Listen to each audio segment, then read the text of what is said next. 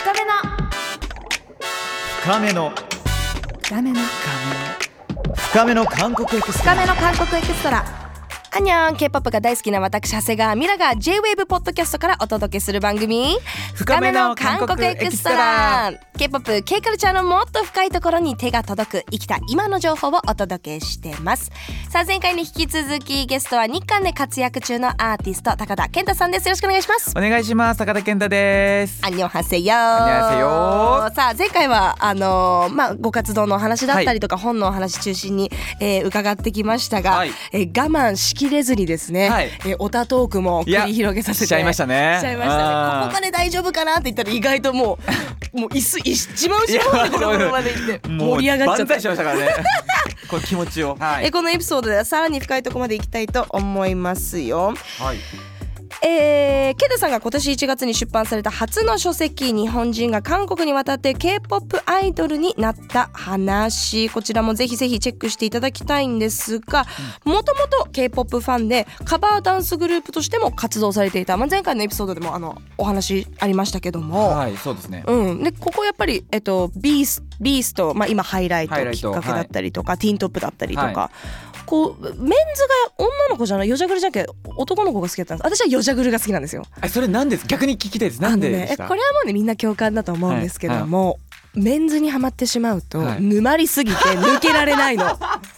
あそういうことか男女アイドルはダメですよ。あー好きになっちゃったらだからなんで最初、えー、と誰だったっけな私はシュスーパージュニアの、はいはいはいえっと処理処理の曲から k p o p 入ったんですけどはいはいはいはい好きになったのはビッグバンで、はいで、まあ、ビッグバンってでもアーティスト性が強いから、うん正直その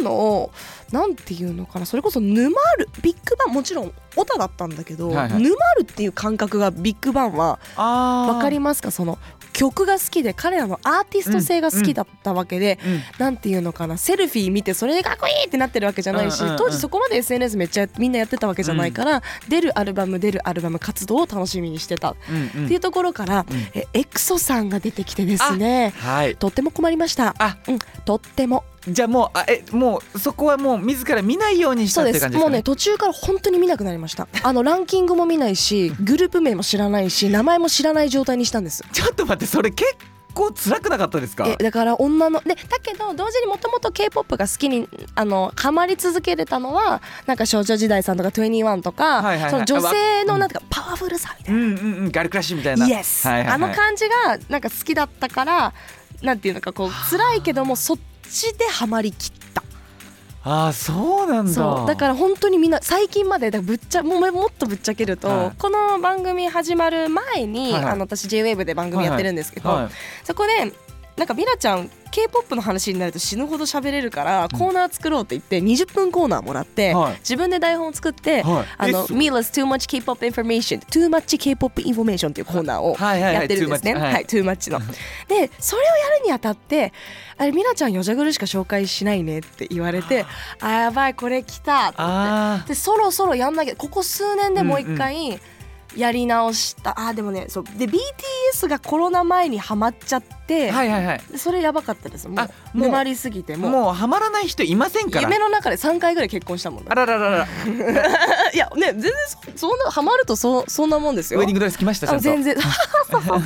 なんかねそうなっちゃうで今の時代もっと怖いのが TikTok があるんでねそうなんです一よ回動画見てみな画面に全部その全部ままそれそれなるからもう AI が「はいあなたは好きですね」 確かに手でですね」って「はい手で出しますよ」ってうんなっちゃうから、はいはいはいあのいいんですよ私のおたばらしはごめんなさいごめんなさいいごやめんなさ気になっちゃいましたごめんなさいそう僕っがていうねあはいのはい時系列があっはいはい番組もできたから、はい最近やっとちょっとしあの閉めてたこのパンドラの箱をパカッて開けて、ははいはいまるよっつってうん今セブチパイセンに、ああセブチパはイい、センセにブチパイセンにもカラットでございます今でも僕はそのおそのナムジャグル男の子のグループを好きになった理由が全部そのダンスきっかけだったんですよあーパフォーマンスが好きで憧れ、うんもうなんかかっこよみたいな、うんうんうんえ自分もこうなりたいはいから入ってるから、なんかそのもちろんそのよじゃぐるで可愛いとかもありましたけど、うんうんうんうんそのそどっちかって言ったらそれよりももうなりたいこの人たちみたいになりたいみたいなのが多かったです、すごい踏み込んだとこまで聞いていいですか、はいその当時、うん、と今男性がメイクすることだったりとはいかっていうのを美しくいたいっていう気持ちはもう今本当に全然ノーマルじゃないですか、うんその当時私がビッグバンとかをしてた時に友達に言われたのは「えー、だって男でさメイクしててそれちょっと変じゃない?」とかその男の子もそういうこと言ったどどっちにも言われてなんなんだろうななんかそのそこはなかったですかあなんかそのやっぱりその当時あのーほとんどが女性ファンだったんですその、例えばティントップさんだったら、はい、じゃあそこにイベント行きますってなったら本当に男の子のナムジャペンって本当僕一人かもう一人いるぐらいだったんで、はい、そうなるとまあ必然的に聞かれ聞かれますよねなんで好きなのって聞かれるし、うんうんうんうん、やっぱりそのまあセクシャル的な部分も聞かれたりするわけですよ、うんうんうんやっぱりそのそのり好きな理由がうんせどうどういう理由なのってい。そうこまで聞かれちゃうんだっていううね、ん、でも全然自分はそうじゃなかった、うんまあ、ただそういうふうなあのいわゆる偏見な目で見られる場合もあったのうでん、うんそれはもう気にしなかったですうんなんかもういやいや好きだしみたいなうんわかるわかります。だから何メンタリティみたいなうんうんうん。なるほどね。だよなんそうかそうそうそれすごい言われたなって。えでもその当時本当に今はないじゃないですかそういうのない。えめちゃくちゃありませんでした本当にめちゃくちゃありましたそういうのめっちゃえ気持ち悪いよとかありました全然言われありましたありました自分が好きなものを気持ち悪いって言われるこの感情の、でももう戦いもしなかったそうだねっつっあて、めうん、そうだねキモいね、私は好きみたいな逆に僕はそういううちわとかを僕が作って、うん教室持ってって持たせました もん、あのもうそその子とかそいつらのあの勝手に置くもうグッズとか勝手に配る みたいなもうあの拒フ否ァンダムファンダム、拒勝手否に権とかないいやなんかそのいろんな歴史を経て、はい今があるんだなっていう風に思いますね、はいはいなんて言ったらいいんだろうそのメイクもなんならよくよく考えたら男性がメイクするようになんて抵抗がないのも絶対 k p o p の影響あると思うんですえよねてかそこがほぼそれで大しかきいと思います、はい、韓国では改めてですけどおアイドルの方じゃなくてもうん日常的にメイクもうする方全然いる、めちゃくちゃします特にこう結構こう働いてる方で、うん結構いろんな方と商談する方とかだとやっぱりいろんな方と会うので、うんうんこうちゃんとベースメイクをしてうん髪の毛ちゃんとセットしていく、スーツ着ていくっていうのが結構、まあ、礼儀の一つでもあったうりんするところもあるので、うんうん脱毛とかもね、脱毛とかもそうですねただえ全然違う話になっちゃっていいですか、うんうんもちろんなんで韓国の男性の方は毛が薄いのかうんもあうこれもはともとうんそうなんだ、うんごめんなさい全然違う話でいいですかやこれね毛の話めっちゃ最近うん周りですごいあるんですよ男性の毛あ男性の毛うんいやだから薄いんだ薄いまあ多分 DNA だと思うんですけど僕はもう、まあ、どっちかというとちょっとまああるタイプなので、うんうんうん当時ね行ってみんなメンバーとかないわけですようんもうそれこそそもそもないんだ足の毛とか腕の毛とか、えもーう羨ましすぎて。へーだから僕はですよ例えばたあの、えー半ズボンの明日半ズボンの衣装ですってなったら、脱毛しないといけないわけでうすんその日の夜に。明日半ズボンかっつって、で時間も かかるし忘れていってしまったらもうそれをフォトショップで消してもらうわけですよでもねメンバーしなくていいわけもう僕からしたらへー羨ましいんですよこれ何なんでしょうねいや本当にごめんなさい全然違う話だけどちょっとき気になるというかあのうんへーだから脱毛あんましないですかあの韓国の男性だそうなんだからしなくていいんですもん待って待ってそういうこ男性しなくていいんです別にないからあもちろんヒゲする人はいるけどヒゲも全然濃くないです日本人よりそうとなんかルーツが違うんでしょうねだから多分そう DNA 的な問題でしょうね多分そうそうそうそうえちょっとここからはその本国韓国でのトレンドについてあの伺っていきたいんですけども今なんかこう、まあ、k p o p の中での現象だったりとか、はいはいトレンドだったりとかってありますかいや僕 正直僕韓国に住んでてあの、まあ、k p o p アイドル一応現役でやらせていただいてるんですけど本当に k p o p アイドルさんに疎くってそれはなんていうんですかその別に興味がないってことじゃなくてあのただ僕の中でこうトレンドというか韓国はのいトレンドとして最近こう思うのは、あのえー、なんでしょうパンうんパンああのなんかパンもただのパンじゃなくってなんかその昔って韓国ってパンあんまり美味しくなかったじゃないですか、うん、美味しくなかったのびっくりしちゃったびっくりするぐらい美びっ味くしいでりし日本ってパン美味しいんだってその時気づいたでめちゃくちゃ高いじゃないですか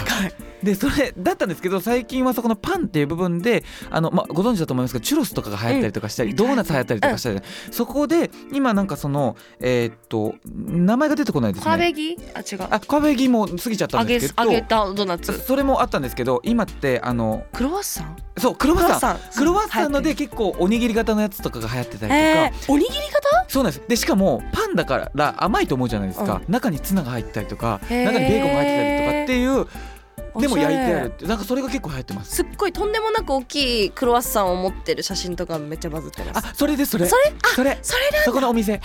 そこのお店があのただのクロワッサンの形じゃなくて丸い形とかへーおにぎりの形でーあのクロワッサンに海苔が巻かれてるんですよ。っていうなんかちょっとこうそういうのが流行ってたりとかこれ韓国がそのパンが流行り始めたりとか、はいその、ま、韓国歩いててすごいもの昔と全然違うのがやっぱ西洋人が歩いてる、めちゃくちゃ多い。ね、い昔はいなかったじゃないですかいなかったですね一人もは私いめちゃくちゃ外国人っていう目でもう死ぬほど見られてたんですよあー確かに確かに。だけどど今全然ないなと思って韓国自体もなんていうんだろうグローバル化というか、はまあ、観光客も増えてると思うんですけどなんかそういう外国人に対してというか新しいそのクロワッサンの文化とかもそうだと思うんですけど、その変化みたいなのも感じますかめちゃくちゃ感じてて、うんうんあのーえー韓国ってはい、例えばお会計してもらうときに電話しながらとかあるじゃない、はいうんうんあったんですよ。全然昔タイ昔最近は多分グローバル化が進んでていろんな国の方が韓国に渡るようになってるからこそ気をつけようっていう動き特に若い子たちがもっとこうサービスを向上していこうみたいな、うんあの方がすごく増えてるからこそか感じません昔より感じるめっちゃそう感昔よりすごく丁寧にうんなってるんでなっすよ。てるコロナ前とかなんか早く食うのか食わないのかあそとうそうせっかちだからそうそうそう早く注文して早く食べてもらって早く出てってほし出ていてみたいなパリパリですね。うんうんうんう食んべない食べないはい終わりお会計はいそこみたいなのが、うん今なんか「グール」とかこの間行ったとか言われてあ言われました。そう美味しいみたいな「ええー」みたいなで、うん一緒に行った友達があの初韓国だったからあーその子「え韓国ってめっちゃいいね」っていうか「あこれ慣れないでね」あこれ普通じゃないからね」違みたういよな、ってうん割とねここ多分いい方だと思ってたらうんうん結構行くとこ行くとこ良くなってて、うんやっぱそれは若い人のうん、若い人のあのそういうのやっていこうっていうのにあのつられてというか、まあ、そういう影響でやっぱりその、えーお年寄りの方もそうですけど、うんいい社会的にいいエネルギーで、こうやっぱりそういう外国人をいっぱい受け入れていきましょう、うんうん受け入れるためにはこういうふうに変わっていきましょうっていう流れがすごく感じます。それこそ、まあ、アイドルの話に戻ると、外国人メンバーっていうのも増えてるわけじゃないですか。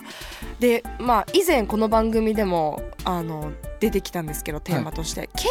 p o p j p o p って何みたいなその要は韓国人,、人がこの考え方もまあ一旦置いといて、はいでも、K、韓国人が歌ってるから k p o p なの音のあの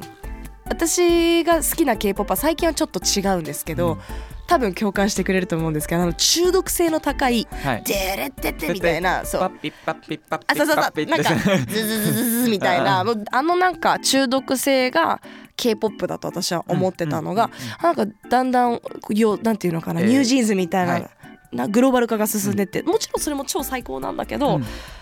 どう思いますどこからが k p o p 何が、えーじゃあ j p o p 何人人種が関係あるの音なのうん活動の場所なのっていうんう、うん、なんか僕はそれ考えたことが、えーあって、うんそのきっかけとなったのが僕アート活動もしてるんですけど、そのアート活動をしてる時にインタビューで「K アート J アートは何ですか?」って聞かれたんですよ。えへえ待って待ってアートに国籍 あるえなんか関係あるみたいなきでないからアないートにしたいのにそうそうそう絵描きたいのにそうその通りなんですよ。で区切られちゃったただ今聞かれた分には、まあ、答えたいし、うんはいはいこう考えてるわけです考えてるわけですよ。はいで考えた時にあある方に言われたのが K アートはあの韓国のエネルギーから生み出されるものが K アートだよそれは何かって言ったら例えば韓国ソウルに行ったらハンガンっていううん川が流れてて、有名な大きな川ですおねそうですでその川を見ながら四季折々の,、うんあの風景があって、うんでそれをそこのエネルギーを感じて韓国で、えー作ったアートが K アートなんだと。あーということはですよこれエネはルギそうです k p o p も、うんあのソウルでか韓国であのあの例えばハンガンを歩いてる時に歌詞が思い浮かんでーんこういうビートが浮か浮か思い浮かんだかうーらんそれで作ったそれが k p o p だと僕は思います。クリエイティブの面でどこのどこからヒントを得てるかリサーチしてるかみたいなそうですそういうそのえっ、とどこから影響を受けるかどこからそのうーんえっ、とえーとインスピレーションインスピレーションを受けるか、うんうんうんだと思います。韓国で全部、えー制作をしてでも日本で活動してるグループの方もいっぱいいるじゃないですか、それは k p o p としてのこうクオリティっていう部分でもすごく高いと思うんですけど、うんうん例えば全ての制作を日本でやっててでも k p o p 寄りになってるとめちゃくちゃ差を感じる場合あるじゃないですうかんそこの違いって多分そこだと思うんですよ。うんんあーすっごなんか納得がいったかも、うんなるそう思ほいますどねな、まあ、わかんないここれは僕の持論だかいらあくまでその正解とか不正解とか抜きにして、僕のの中での k p o p j p o p とはここだと思うんです、かだから j p o p って例えばシティ・ポップとか、あのあれってすごい日本人が作るから日本のあのあーこの東京のい東京タワーをちょっと夜見てあのわかる銀座のわかる街並みであのあそこからインスピレーションを受けるからこそシティ・ポップがあれなんかこう日本らしさとして j p o p のらしさとしてこう出てくるわけでそれが例えば、えっと LA でニューヨークで真似して作ったところでそのあの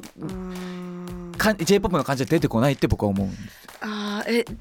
例えばじゃあ韓国の人が日本でその感覚になって書いたらそれは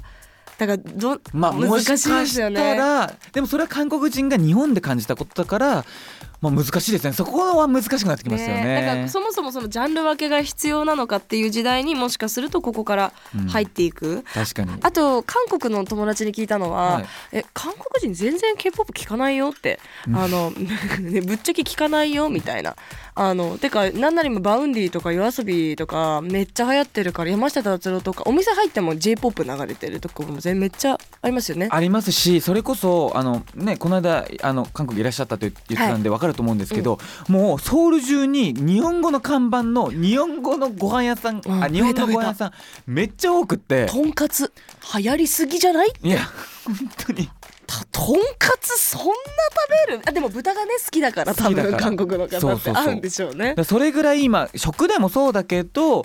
もうなんて言ったらいいのかなもう韓国人は今すごい日本大好きでも逆日本は韓国大好き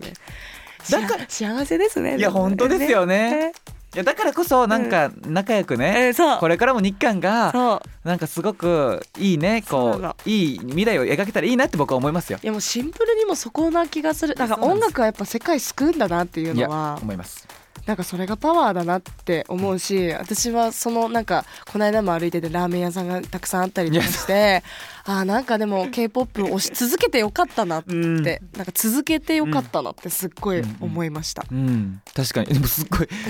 すごい一オタク評論家みたいなすごい K-POP 評論家みたいなあのあそのドン的なあじゃいい意味でですよあのそのなんて言ったらいいんだろうすごい安心感を今感じました先輩って呼びたくなりましたいやいやいや本当に